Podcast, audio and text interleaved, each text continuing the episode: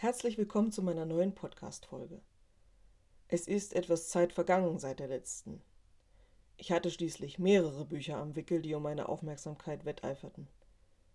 Das Rennen gewonnen hat letztendlich das Buch, in dem es gar nicht ums Rennen geht, sondern ums Gehen.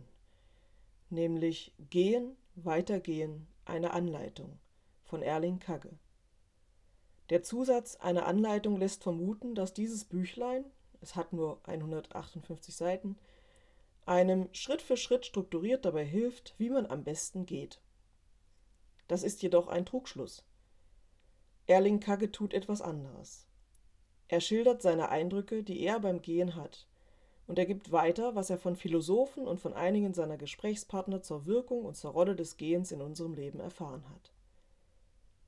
Die einzelnen Abschnitte machen auf mich nicht den Eindruck, als seien sie sonderlich strukturiert aber im Grunde spiegeln sie wider, wie die Gedanken als kleine, anscheinend zusammenhanglose Versatzstücke beim Gehen im Kopf herumschwirren. Es ist kein Buch, das mir einen großen Aha-Effekt beschert hat.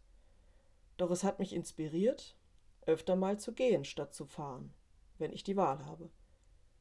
So habe ich kürzlich auf einem Spaziergang in meiner näheren Umgebung eine kleine Kapelle entdeckt, die mir vorher nie aufgefallen war, wenn ich mit dem Auto daran vorbeifuhr.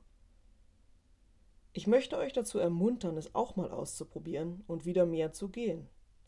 Besonders wenn ihr in einem Beruf tätig seid, in dem ihr viel sitzt und die Strecken zwischen Zuhause und Büro mit dem Auto oder mit Bus und Bahn zurücklegt.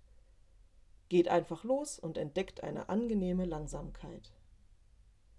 Von mir aus könnt ihr euch dafür viel Zeit nehmen, denn meine nächste Podcast-Folge gibt's erst im neuen Jahr. Also dann, geht schon mal los.